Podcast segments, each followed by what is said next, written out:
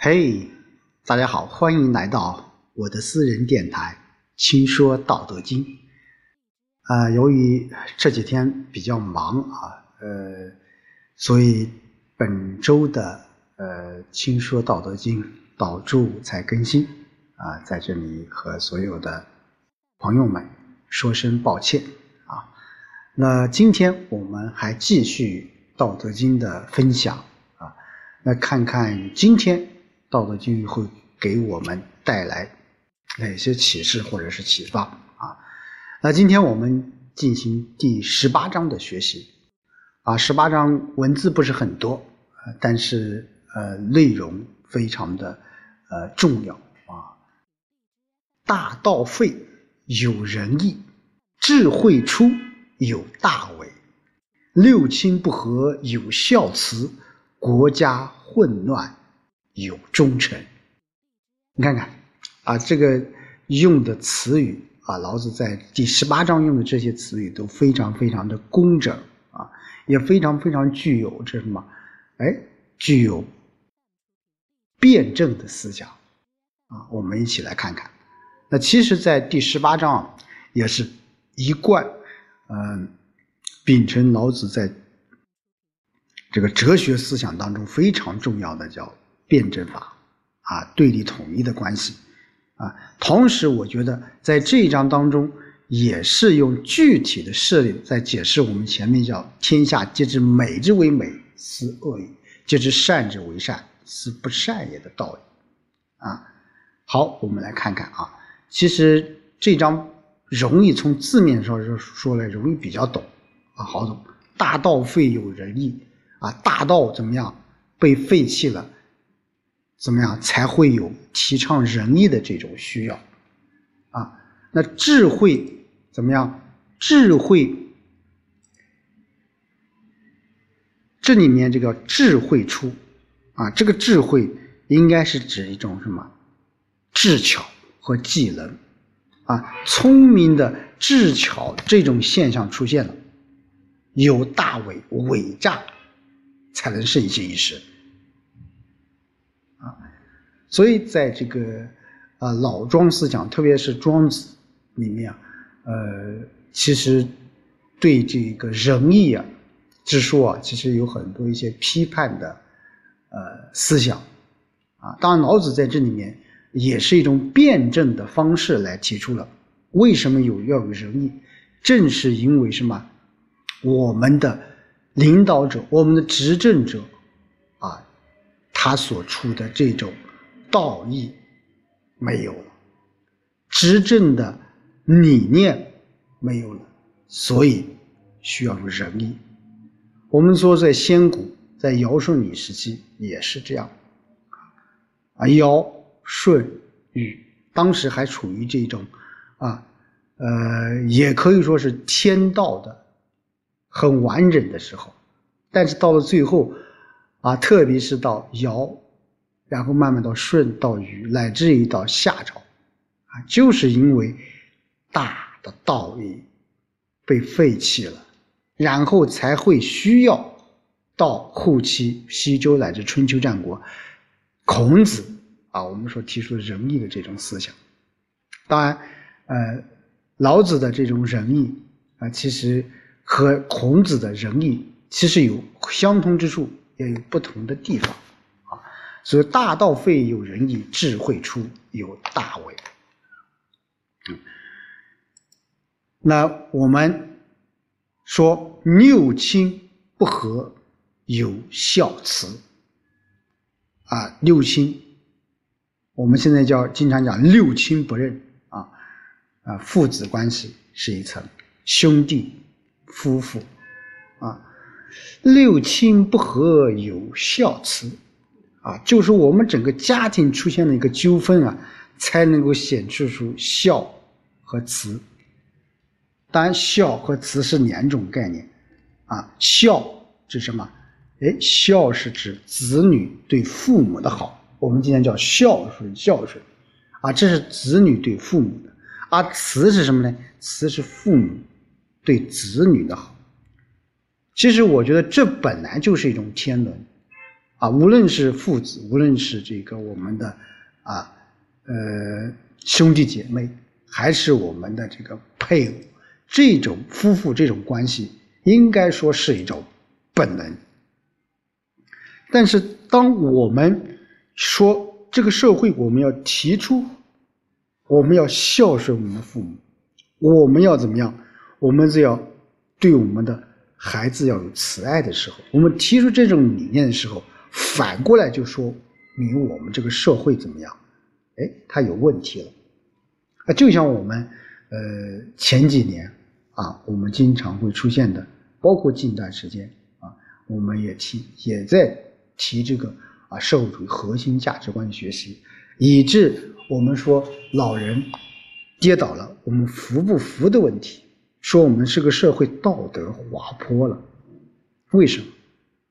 其实从另一个角度，我们说要提倡这种道德美，提倡这种文明价值，那从另一个角度也说明了我们这个道德层面是有一定的问题的。所以这两者是什么？是对立统一的。六亲不和有孝慈啊。那反过来说，你提出这个要孝要慈，就说明怎么样？说明我们这个社会是出现了问题了啊。那特别是现在，我觉得对于这个社会主义市场经济的发展啊，乃至于渐渐的完善。而我们很多人在这个亲情、友情这些方面，反而会有些淡。朋友之间现在联络的方式比较多啊，微信、QQ 啊，但是好像那种感情、那种相濡以沫，甚至说是一种。啊，相濡以沫的夫妻感情，或者说这种啊你来我往的这种亲情、兄弟姐妹，乃至于朋友，这种关系反而我觉得是有点淡。这个我觉得就是也可以跟老子所说的“六亲不和就有孝慈”，啊，国家混乱有忠臣，忠臣是什么？忠臣是在国家混乱时期才出现的，啊，所以呃，康熙皇帝有句名言叫什么？宁要能臣，不要忠臣。为什么？忠臣，忠臣多了，说明乱世才能出忠臣。啊，对于康熙他那个时代，是一个什么？康乾盛世的时代，是一个国泰平安的时代。他当然说我要能臣，不要忠臣。但是换句话说出来，我们说任何一个社会，或者一个小的集体，或者说我们一个企业，我们怎么样去树立自己的这种文化？至于是能臣或者忠臣，我个人觉得，一个社会它需要能臣，也需要忠臣。包括一个企业、一个单位也是一样，需要那些什么？哎，我们要以单位为家的那种思想，我们同时也要什么？要照顾好小家的那种理念，而不是一味的去什么说啊大的方面，我要怎么怎么样，我要为这个社会做出什么，做出什么什么贡献？当然。我们每一个集体作为一个国家的一个成员，我们是要去为国家的啊发展做出贡献。但是反过来，我觉得我们个人也有自己的需求。那只有我们个人的需求满足以后，我们慢慢的，我们才能够有能力，甚至有这个精力去发展我们的这个其他方面的一些事情。那从另一个角度，我们小家搞好，我们能才能够为大家。做出更多的奉献，因此啊，我们说，呃，在这一章当中啊，老子一如既往的啊，还是提出他的这个辩证的思想，大道废和有仁义啊，正是由于大道废了啊，才会有仁义要提出来。那反过来，这有仁义的提出来，从另一个角度也说明这个社会已经不正常，啊，不正常。我们智慧出啊，我们怎么样智巧？我们的技能发展进步了，那么同时我们的这种虚伪和权谋也从中滋滋生了。那么父子兄弟夫妇这种人伦啊，大多虑背叛了，不敬不爱了，那才会认识到孝顺慈爱的人伦的可贵。整个国家陷入混乱的面临崩溃了，我们才能衬托出忠诚的这种力挽狂澜，一柱擎天。所以，我们讲这种对立统一的思想，在我们的现实生活当中，作为我们一个现代的个人来说，我们就要有这种思维的模式，或者说叫认知。我。一再啊，或者是我非常同意，人与人之间其实不在于你啊智力的强多，或者是高低，最重要的区别就是什么？就是认知层面的这种不同。认知层面这个东西，它是需要时间、精力，甚至是惨痛的教训。才能够有所提高的。当然，学习也是非常重要的一个渠道。因此，我们为什么今天我们要学习这个《道德经》？那就是说，它有很多一些啊思维的模式，或者是认知的模式，是值得我们现在人去学习，并且应用于我们的生活当中。我们要啊要有孝慈的。这种理念，对父母亲要孝顺，这是常理。